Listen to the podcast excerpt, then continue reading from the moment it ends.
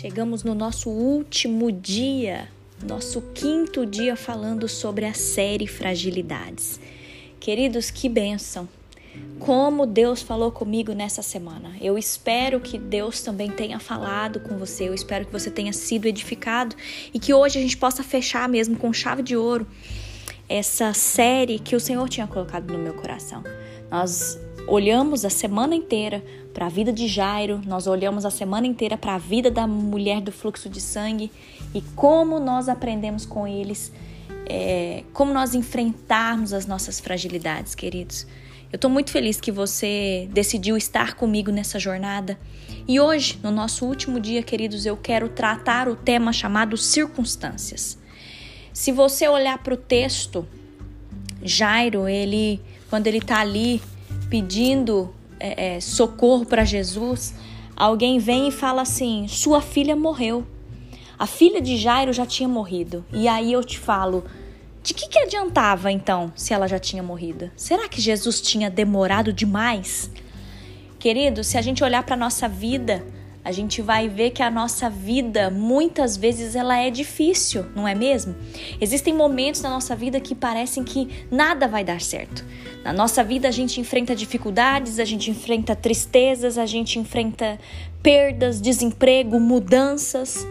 A verdade é que, mesmo em momentos que parecem que não há solução, Jesus é sempre a resposta. Queridos, entenda que Deus ele não age dentro da lógica desse mundo. Aquilo que parece gigante, aquilo que tira a nossa noite de sono, não é nada comparado ao tamanho do nosso Deus.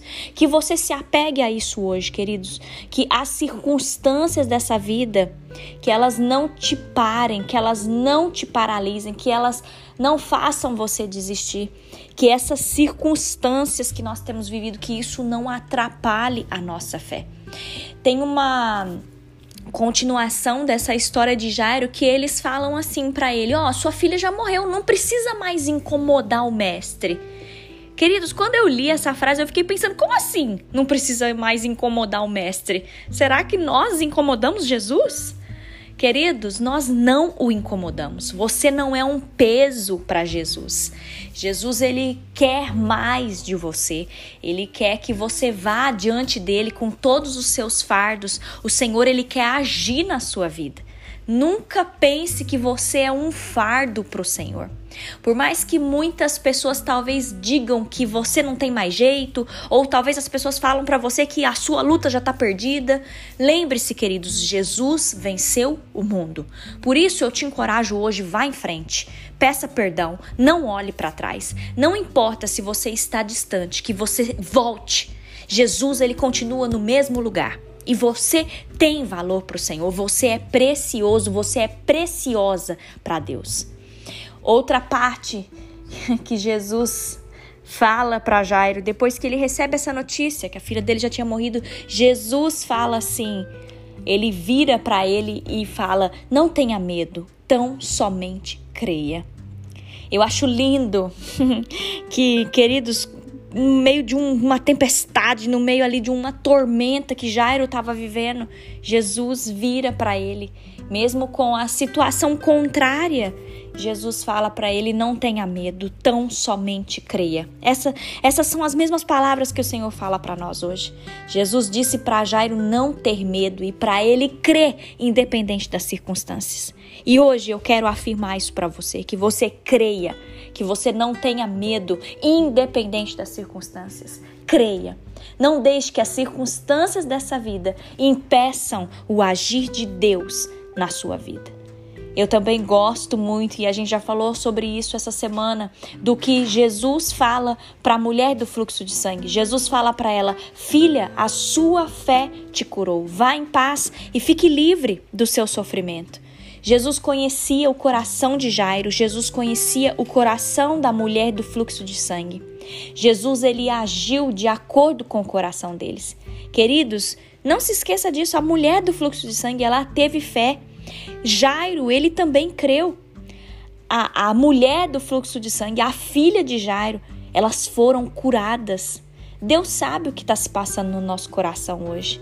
Jesus ele nos exorta para que aqueles que têm fé nele, mesmo que talvez a gente esteja com medo, queridos, que a gente possa exercitar a nossa fé hoje, que a gente possa se arrepender dos nossos pecados, que nós possamos andar com o Senhor. Em nome de Jesus, queridos, Deus ele conhece os nossos inimigos, o Senhor ele vê as nossas batalhas e ele recolhe as nossas lágrimas. Deus nos conhece. E aí nós temos duas opções. A primeira, nós podemos continuar escondido, escondidos atrás dos nossos mecanismos de defesa, ou nós podemos entregar nossa vida e sermos vulneráveis diante do Senhor. Deus quer agir na sua vida, Ele não quer agir somente na parte que você está mostrando para Ele. Deus quer agir em tudo na sua vida. Se lembre disso, você é importante para Deus e não há lugar melhor no mundo de se estar do que estar na presença do Senhor. Queridos, não se esconda, não invente desculpas, não fique com medo, se entregue. Não tenha medo de pedir ajuda. Clame, ore, jejue. Deus ele quer sondar o seu coração, Deus quer derramar o seu bálsamo nas suas feridas, Deus quer limpar suas iniquidades, que você possa aí baixar sua seus mecanismos de defesa, que você possa deixar seu orgulho para trás, que você entregue sua vida para o Senhor e deixa ele curar a sua alma. Independente das circunstâncias, queridos, se volte para o Senhor. Eu quero deixar alguns textos com vocês hoje. Romanos, capítulo 12, versículo 12 diz assim: que a esperança vo que vocês têm os mantenham alegres, aguentem com paciência os sofrimentos e orem sempre. Lucas, capítulo 12, versículos 6 e 7 diz: Por acaso não é verdade que cinco passarinhos são vendidos por algumas moedinhas? No entanto, Deus não se esquece de nenhum deles. Até os fios dos cabelos de vocês estão todos contados. Não tenham medo, pois vocês valem mais do que muitos passarinhos. E por fim, Filipenses capítulo 4, versículo 13, que diz: Com a força que Cristo me dá, posso enfrentar qualquer situação.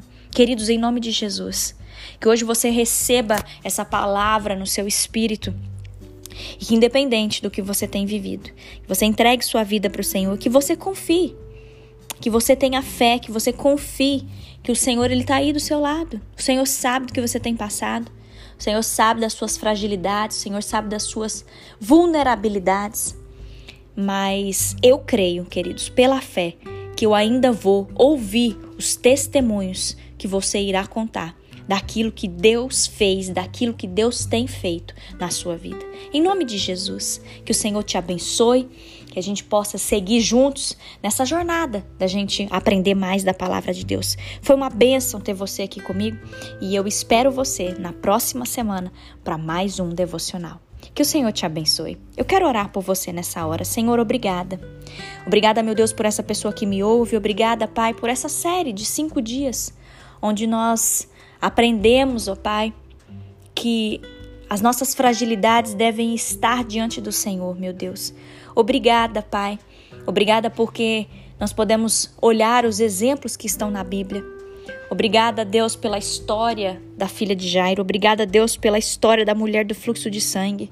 Senhor, nós colocamos as nossas vulnerabilidades diante do Senhor. Pai, que a gente não se importe com a nossa reputação, que a gente não se importe com a multidão que está ao nosso redor. Mas nós colocamos diante de Ti a nossa vida, Senhor, nós entregamos diante de Ti todo o medo que se encontra dentro do nosso coração. Pai, nós colocamos diante de Ti toda circunstância que nós temos vivido. Meu Deus, que as nossas fragilidades sejam tratadas, sejam saradas, sejam curadas, para a honra e glória do Teu nome, Senhor. Perdoa todos os nossos pecados e nos ajude, Deus, a romper, a viver de fé em fé e de glória em glória. Que nós possamos dar testemunho a Deus daquilo que o Senhor tem operado na nossa vida. Nós te amamos, Senhor, e nós te agradecemos por tudo. Em nome de Jesus. Amém.